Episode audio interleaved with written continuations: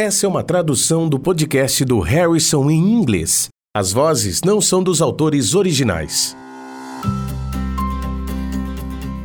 Olá, bem-vindo ao podcast do Harrison, onde discutimos conceitos importantes na medicina interna. Eu me chamo Katy Andy. E eu me chamo Charlie Wiener e estamos falando com vocês da Faculdade de Medicina Johns Hopkins. É o quinto dia no hospital de um paciente com 65 anos de idade com azotemia pré-renal secundária à desidratação. Sua creatinina era inicialmente de 3,6 mg por decilitro na internação, mas hoje já melhorou para 2,1 mg por decilitro. Ele se queixa de lombalgia leve e você prescreve naproxeno para ser tomado de forma intermitente.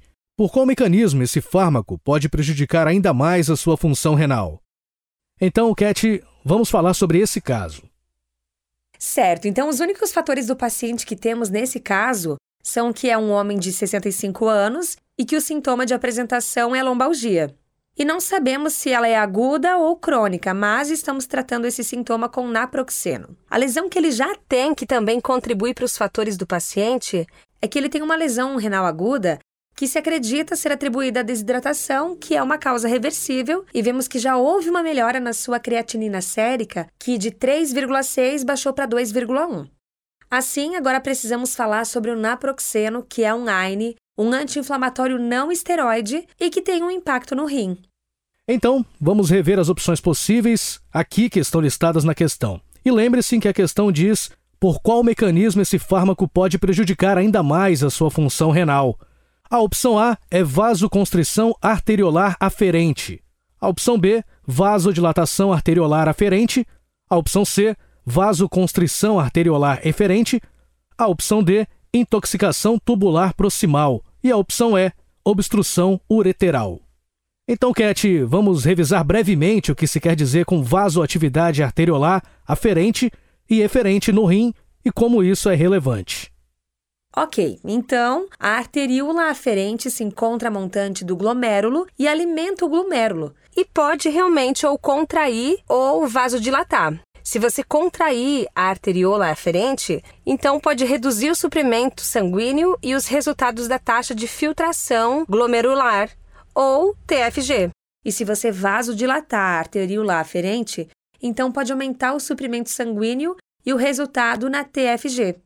A arteríola eferente encontra-se a jusante e ocorre exatamente o contrário. Então, a constrição vai aumentar a TFG e a vasodilatação da arteríola eferente vai diminuir a TFG.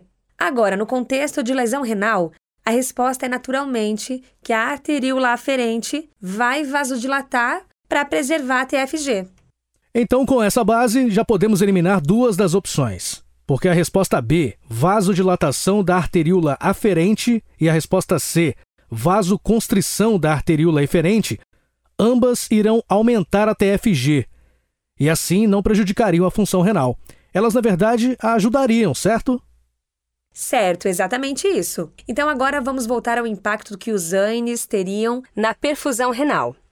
Isso mais ou menos se encaixaria na categoria de causas pré-renais de lesão renal aguda. E os AINES agem nas prostaglandinas, que exercem ação vasodilatadora nas arteríolas aferentes. Então, ao bloquear as prostaglandinas, como PG e prostaciclina, o que acontece com os AINES?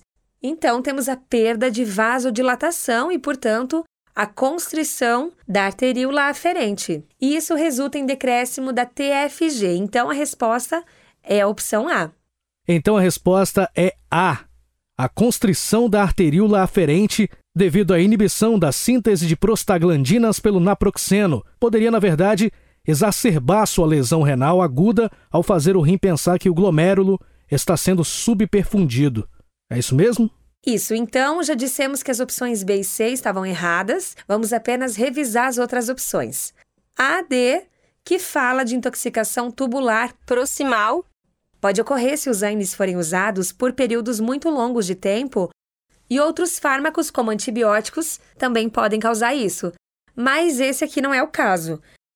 E assim, a obstrução é geralmente causada por efeito de massa, que não seria causado pelo AINES e também não deveria causar lesão renal aguda, a não ser que haja doença pré-existente.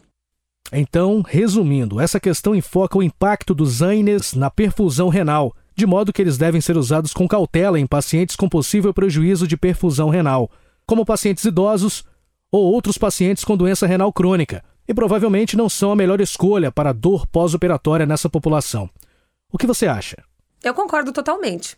Então, nesse caso, se esse homem estivesse com dor sintomática o suficiente para que o medicamento seja prescrito, quais agentes você consideraria, já que já decidimos que os não esteroides não são uma boa escolha? Então podemos tentar algo tópico, como adesivo de lidocaína, se for algo focal, ou se quisermos usar algum medicamento sistêmico, podemos tentar algum como paracetamol. Ou se isso não aliviasse a dor, podemos também usar um medicamento opioides ou opiáceos. Entendendo que, de forma similar, você teria esse cuidado em um paciente idoso com comorbidades crônicas subjacentes. Com certeza. Ótimo, ok. Obrigado. Aqui é o Jim Shanahan, editor da McGraw-Hill. O podcast do Harrison é apresentado por Access ArtMed, uma plataforma online que entrega o conteúdo mais atualizado em medicina, produzido pelas melhores mentes da área.